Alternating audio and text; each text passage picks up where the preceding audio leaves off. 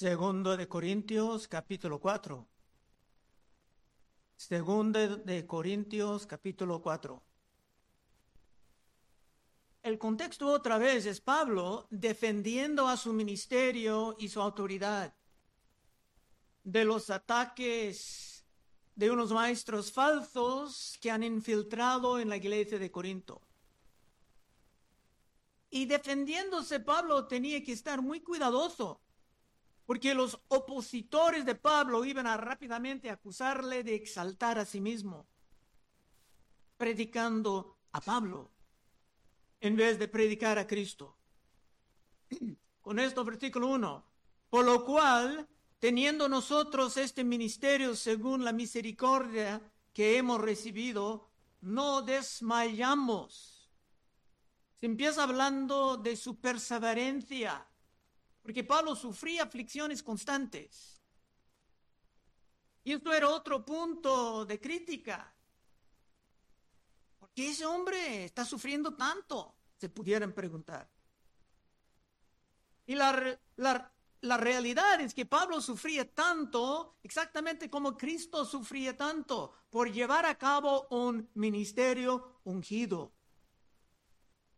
Tenemos que recordar que Cristo dijo que sus discípulos iban a recibir el aborrecimiento del mundo. En Juan 15, 18 dice, si el mundo os aborrece, sabed que a mí me ha aborrecido antes que vosotros. Si fuerais del mundo, el mundo amaría lo suyo. Pero porque no sois del mundo, antes yo os amaría, ah, perdón, antes yo os elegí del mundo, por eso el mundo os aborrece. Acordaos de la palabra que yo os he dicho. El siervo no es mayor que su Señor. Si a mí me han perseguido, también a vosotros os perseguirán. Si han guardado mi palabra, también guardarán la vuestra. Mas todo esto os harán por causa de mi nombre, porque no conocen al que me ha enviado. Los que no conocen a Dios pueden aborrecer a nuestro mensaje. Muchos hermanos en nuestra generación creen que el siervo sí es mayor que su Señor. En el sentido de que el Señor sufría confrontando la maldad del mundo, pero ellos han encontrado una manera de esconderse de la obra para evitar todo el conflicto. En otro lugar, Cristo dijo en Juan 7:7, no puede el mundo aborreceros a vosotros, mas a mí me aborrece, porque yo testifico de él que sus obras son malas. Cristo dijo esto a sus hermanos carnales antes de que se llegaron a la fe. En el día de hoy, cuando los cristianos hablan en contra de los abortos, por ejemplo, o las perversiones sexuales, o los cambios de género. Se puede sentir rápidamente el aborrecimiento hasta el odio de este mundo. Otra vez, versículo 1. Por lo cual, teniendo nosotros este ministerio, según la misericordia que hemos recibido, no desmayamos. Antes bien, renunciamos a lo oculto y lo vergonzoso, no andando con astucia ni adulterando la palabra de Dios, sino por la manifestación de la verdad, recomendándonos a toda conciencia humana delante de Dios. ¿Qué quiere decir esto? No adulterando la palabra. Bueno, si un predicador solamente saca temas con que se siente cómodo y, no intenta predicar verso tras verso, es posible evitar los pasajes que muchos pecadores encuentran insoportables. Pero aún los que predican verso tras verso, tratando de tomar todo en su contexto, hay siempre una tentación de hacer todo muy suave y evitar lo que puede ofender a sus oyentes. Y esto es una forma también de adulterar la palabra. Pero hermanos, a lo mejor no lo voy a hacer hoy porque tengo la amonestación delante de mis ojos. Así que prepárate. Pablo no hizo esto. Pablo predicaba la verdad de las escrituras, tratando de hacerlo con amor, pero jamás tratando de suavizar lo que Dios quería anunciar. En un ministerio ungido, esto puede provocar muchas críticas y hasta las persecuciones. Y tenemos que recordar que Pablo llevaba su mensaje a los paganos, como a los filósofos de Atenas. Hemos visto en Hechos 17, y Pablo llevaba la verdad a los judíos que realmente rechazaban la obra de Cristo. Algunos recibieron a Cristo, pero muchos no. Y esto provocaba mucha resistencia. Y los murmuradores de Corinto pudieran atacar con esto, diciendo, ¿por qué la gente rechaza a tu mensaje, Pablo? Y la respuesta está ahí en versículo 3. Pero si nuestro evangelio está aún encubierto, entre los que se pierdan está encubierto, en los cuales el Dios de este siglo cegó el entendimiento de los incrédulos, para que no les resplandezca la luz del evangelio de la gloria de Cristo, el cual es la imagen de Dios. Cuando dice Dios de este siglo, con D minúsculo, está hablando del diablo. Pero eso no quiere decir que el diablo es dueño de la tierra. El diablo está Dios de un sistema de rebeldía que se llama el mundo o este siglo. Pero su poder es cada vez más restringida cuando las iglesias están activas y no siempre, siempre escondiéndose entre las cuatro paredes. Y no podemos olvidar la magnitud de la autoridad que Cristo ya tiene habiendo sido resucitado. En la última parte del libro de Mateo, después de estar resucitado, Cristo dijo en Mateo 28, 18, toda potestad me es dada en el cielo y en la tierra. Quiere decir que Cristo tiene todo poder, toda autoridad. Y no hay nada más para el diablo. Él está simplemente tratando de usurpar.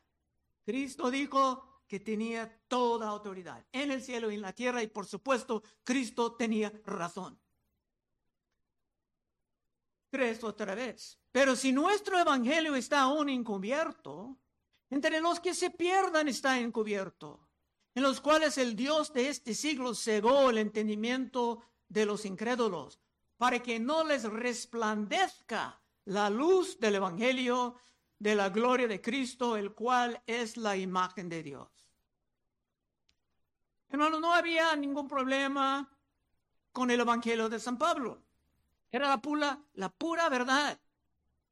El problema es que todo esto estaba pasando en el contexto de una gran guerra espiritual, en que el diablo no quiere perder ni uno de sus esclavos.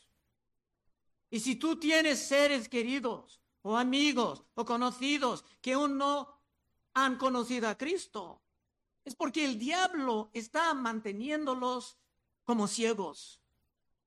Y toca a ti venir en los miércoles orando por el poder de Dios de caer sobre ellos para abrir finalmente sus ojos a la luz del Evangelio. Amén. Todos ustedes lo voy a buscar en miércoles. Cinco, porque no nos predicamos a nosotros mismos, sino a Cristo Jesús como Señor y a nosotros como vuestros siervos por el amor de Cristo. Aquí Pablo quiere afirmar que Cristo era el tema central de todas sus predicaciones. Cuando defendía a su propia autoridad y su ministerio, era solamente para continuar con la verdad de Cristo.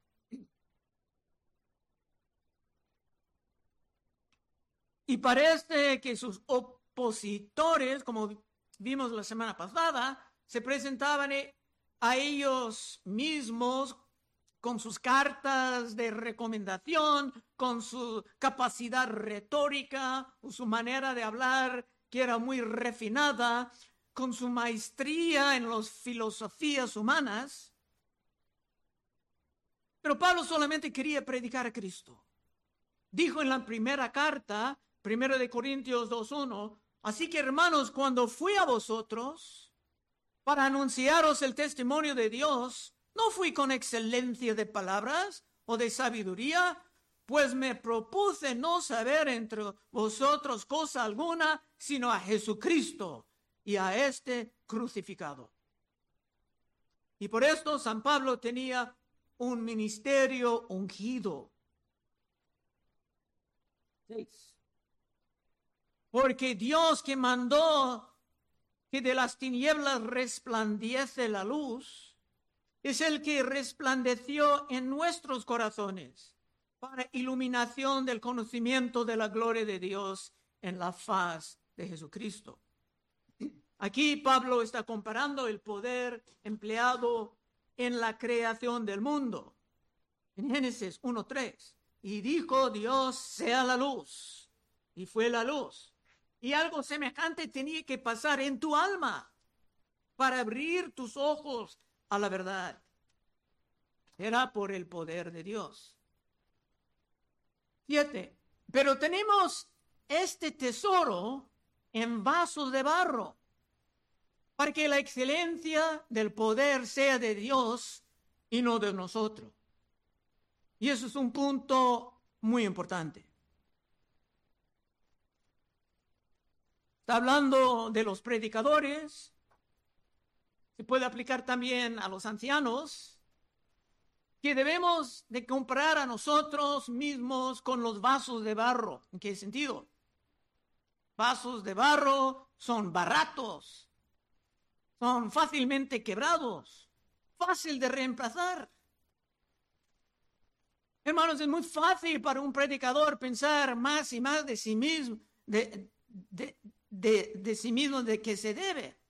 Cuando Dios está impactando las vidas de diferentes personas de manera positiva, podemos pensar que el poder está en nosotros. Pero eso es muy peligroso. Nosotros solamente somos los vasos de barro, baratos, fácil de reemplazar. Pero el mensaje que llevamos es el tesoro no las capacidades o las calificaciones del predicador. Si algo bueno está saliendo de un ministerio ungido, toda la gloria tiene que estar dirigida al Señor y no al predicador, o sea, no al vaso de barro. Yo ni me siento bien cuando alguien dice, estuve hablando con el pastor y me ayudó mucho. Mejor decir, cuando estuve hablando con el barro de bazo, el Señor me ayudaba. Ocho. Que estamos atribulados en todo, mas no angustiados, en apuros, mas no desesperados, perseguidos, mas no desamparados, derribados, pero no destruidos. Yo he visto muchos hermanos que han dejado el ministerio a través de los años. Unos porque simplemente no se pudieran más. Otros por grandes escándalos que dejaban el lodo sobre la cara de la iglesia. Pero he visto muchos que han salido del ministerio, aun cuando eran jóvenes. Jóvenes como 40, 30. Pero cuando un ministerio es realmente ungido, se puede continuar en medio de bastantes frustraciones, siempre y cuando está comprometido a presentar la verdad. Ocho, que estamos atribulados en todo, mas no angustiados, en apuros, mas no desesperados, perseguidos, mas no desamparados, derribados, pero no destruidos llevando en el cuerpo siempre por todas partes la muerte de Jesús, para que también la vida de Jesús se manifieste en nuestros cuerpos. Los que odiaban a Cristo ya no pudieron atacarlo más porque Cristo está a la diestra de Dios. Pero por esto se atacaban a Pablo, que era un accesible. En realidad esto era un gran privilegio para Pablo, que será apremiado por toda la eternidad. Y por estos sufrimientos su ministerio era cada vez más ungido. 11. Porque nosotros que vivimos siempre estamos entregados a muerte por causa de Jesús. Para que también la vida de Jesús se manifieste en nuestra carne mortal. El que trabaje en un ministerio ungido tiene que tomar ciertos riesgos. Tiene que predicar la verdad, aun cuando la verdad no es muy popular. Pablo tenía que exhortar a Timoteo, un ministro un poco más joven, en segundo de Timoteo 4.1, porque el joven a veces tenía un poco de temor, dijo, te, encarezco delante de Dios y del Señor Jesucristo, que juzgará a los vivos y a los muertos en su manifestación, en su reino, que prediques la palabra. Una sugerencia simple, pero muchos no entienden en el día de hoy. Que prediques la palabra, que instes a tiempo y fuera de tiempo, redarguye, reprende, exhorta con toda paciencia y doctrina. ¿Por qué? Porque vendrá tiempos cuando no sufrirán la sana doctrina. Muchos creen que estamos en estos tiempos ya. Porque vendrá tiempos cuando no sufrirán la sana doctrina, sino que teniendo comezón de oír, se amontonarán maestros conforme a sus propias concupiscencias y apartarán de la verdad el oído y se volverán a las fábulas, a las fábulas.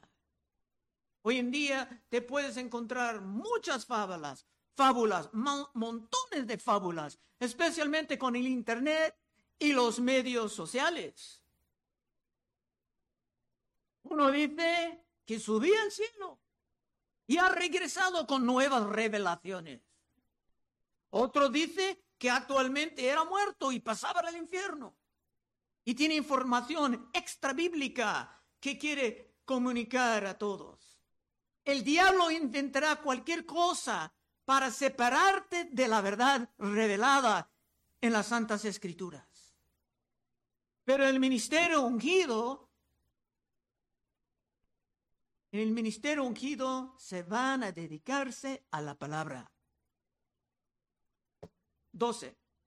De manera que la muerte actúe en nosotros y en vosotros la vida por aguantar tantas resistencia, por refutar tantos errores. Pablo ayudaba a la iglesia a vivir en un ambiente más saludable, aunque él estaba arriesgando su vida.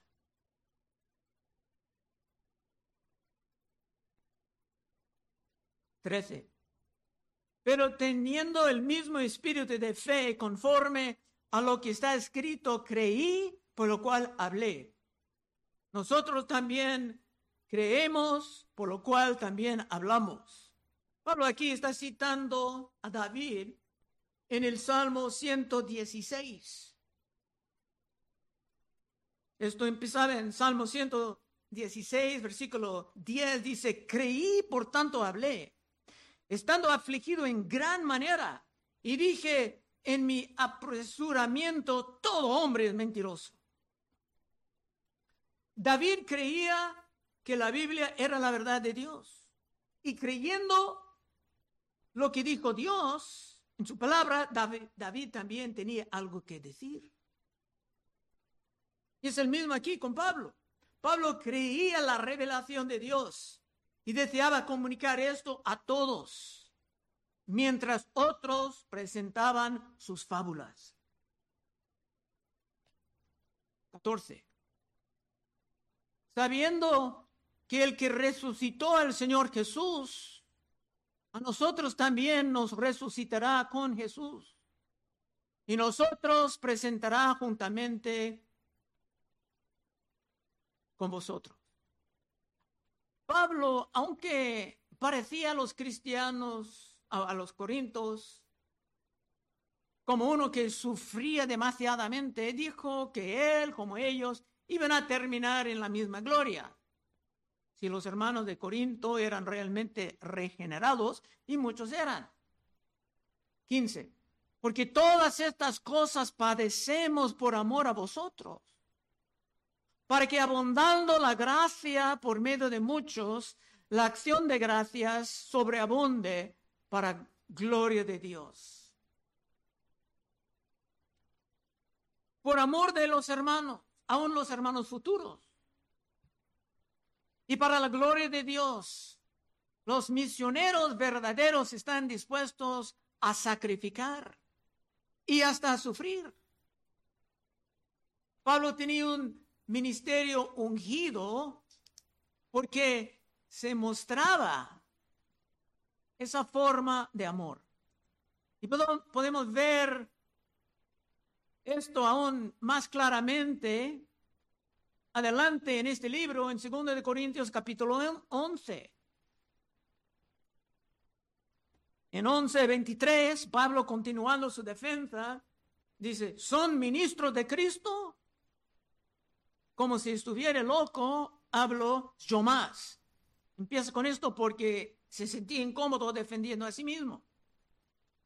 Pero mire al contenido, en trabajos más abundantemente, en azotes sin número, en cárceles más, en peligro de muerte muchas veces, de los judíos cinco veces, cinco veces he recibido 40 azotes menos uno.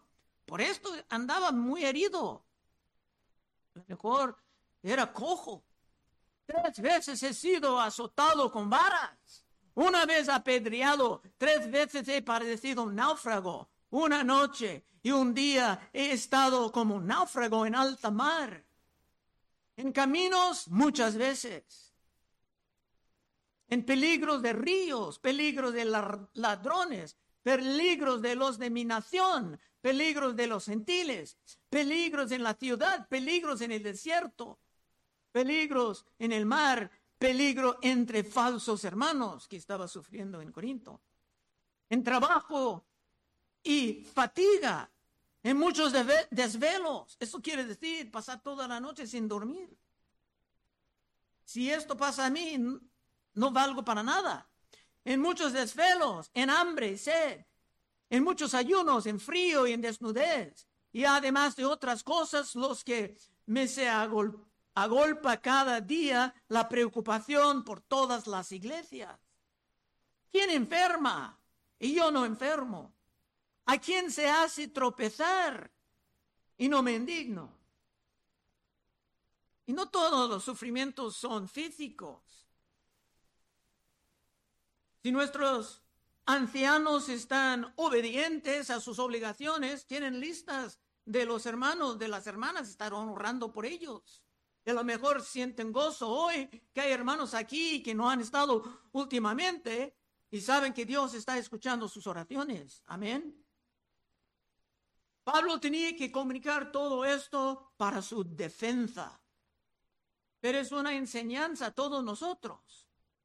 El sufrimiento siempre ha sido parte del ministerio, especialmente el ministerio ungido y fructífero. 16. Por tanto, no desmayamos. Pablo dijo esto en el principio y ya está llegando casi al fin. Por tanto, no desmayamos. Antes, aunque este nuevo hombre exterior se va desgastando, el interior, no obstante, se renueva de día en día. San Pablo nunca desmayaba jamás tiraba la toalla, sino que se vivía haciendo sus sacrificios, sabiendo que de todos modos esta vida está muy corta y después entraremos en la gloria. donde muchos van a lamentar el hecho de que cuando tenían grandes oportunidades de avanzar el reino de Dios, la obra de Cristo, no hicieron nada por el temor de las persecuciones. Escucho ningún amén. Amén. 17. Porque esta leve tribulación momentánea produce en nosotros un cada vez más excelente e eterno peso de gloria. Todo sufrimiento para el hermano produce gloria, porque sabemos de Romanos, a los que aman a Dios, todas las cosas les ayudan a bien. No estamos tratando de minimizar los que sufren grandes dificultades de salud o problemas familiares, pero en comparación de los que están sufriendo ahora en el infierno, tal vez por pecar menos de nosotros, es correcto llamarles tribulaciones leves. Todo lo que Pablo sufría desde la perspectiva eterna era leve tribulación. Hay muchos que abandonarían la fe en un momento si tenían que sufrir la mitad de lo que Pablo sufría. Pero en toda honestidad, Pablo dice que era una leve tribulación. ¿Cómo está contigo en esta mañana? ¿Eres capaz de tomar riesgos para Cristo? ¿O aún estás siempre escondiéndote de lo que puede implicar las críticas de los agentes de Satanás? Y solamente tú puedes contestar esta pregunta presentada a tu conciencia. Pero creo que estaremos saliendo al evangelismo en el próximo sábado, ¿no? Sacando lo de lo teorético y aplicándolo a la realidad. Última parte, 17 y 18. Porque esta leve tribulación momentánea produce en nosotros un cada vez más excelente y eterno peso de gloria. No mirando nosotros las cosas que se ven, sino las cosas que no se ven. Pues las cosas que se ven son temporales, pero las que no se ven son eternas. Esto nos ayuda a ver el gran engaño que el diablo ha puesto sobre muchos Jamás van a tener tiempo para realmente avanzar el reino de Dios porque todo su tiempo está aplicado a las cosas que se ven en este mundo. Y las cosas que no se ven, las cosas eternas, son para otro día, tal vez otro día que jamás va, va a venir. Si el diablo puede mantenerte distraído en las cosas que se ven, las cosas temporales, gastando toda tu energía y tu tiempo en estas, entonces se puede ganar otra, otra gran victoria produciendo más indiferencia en los hermanos modernos, que prefieren quedarse lejos, pero muy lejos de la acción. Conclusión. Quiero terminar hablando un poco más sobre el versículo 16. Por tanto, no desmayamos. Antes, aunque este nuestro hombre exterior se va desgastando, el interior, no obstante, se renueva de día en día. Esto te puede, esto te puede tomar en dos sentidos. Puede ser que avanzando en la edad, como yo, estamos físicamente cada vez más desgastados, pero interiormente estamos cada vez más fuertes por participar en un ministerio ungido. O se puede tomar como el, el hombre exterior es como nuestra posición y posesiones en este mundo podemos estar cada vez menos en los ojos del mundo, y cada vez más formidables en los ojos de Dios. Y si esto es lo que tú quieres en tu vida, puedes pasar al frente en unos momentos y, oraremos contigo. Vamos a orar. Oh Padre, te damos gracias por lo que estamos descubriendo en este libro. Sabemos que estamos viviendo en tiempos extraños, Señor. Levántanos para brillar la luz. Tú dices que nosotros somos la luz y la sal del mundo.